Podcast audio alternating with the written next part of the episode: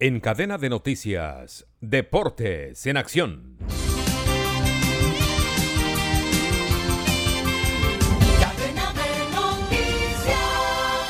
Desde Bogotá les informa Gustavo Saleve Martínez. Linda Caicedo sigue en el grupo de punta para ser galardonada como la mejor futbolista del año de los Globe Soccer Awards. La jugadora colombiana aparece entre las 10 finalistas que permanecen con gran opción para obtener el premio.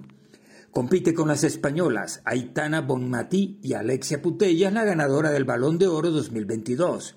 Las británicas Lucy Bros y Beth Mead, la brasileña De Viña, la noruega Ada Hegerberg, la australiana Sam Kerr, la estadounidense Catarina Macario y la argentina Yamila Rodríguez.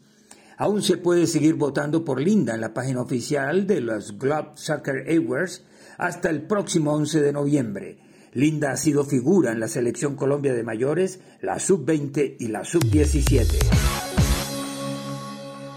La siguiente es la programación de la fecha 1 de los cuadrangulares semifinales de la Liga 2 2022 de la DIMAYOR. Mañana sábado 5 de noviembre, a las 4 y 30 de la tarde, Águilas Doradas enfrentará al América de Cali. A las 7 y 30 de la noche, Independiente Medellín estará jugando frente al Deportivo Pasto.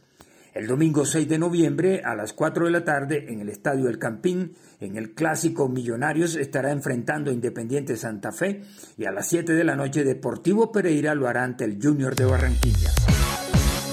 Gerard Piqué provocó un gran impacto en el mundo del fútbol este jueves al anunciar su retiro en el partido de este sábado entre Barcelona y Almería en el Camp Nou por la Liga de España. El zaguero de 35 años tenía contrato vigente hasta junio de 2023 e incluso, a pesar de estar relegado, vio acción en lo que va de la temporada dentro de la rotación propuesta por Xavi Hernández. Sin embargo, fueron varias las razones que precipitaron su decisión.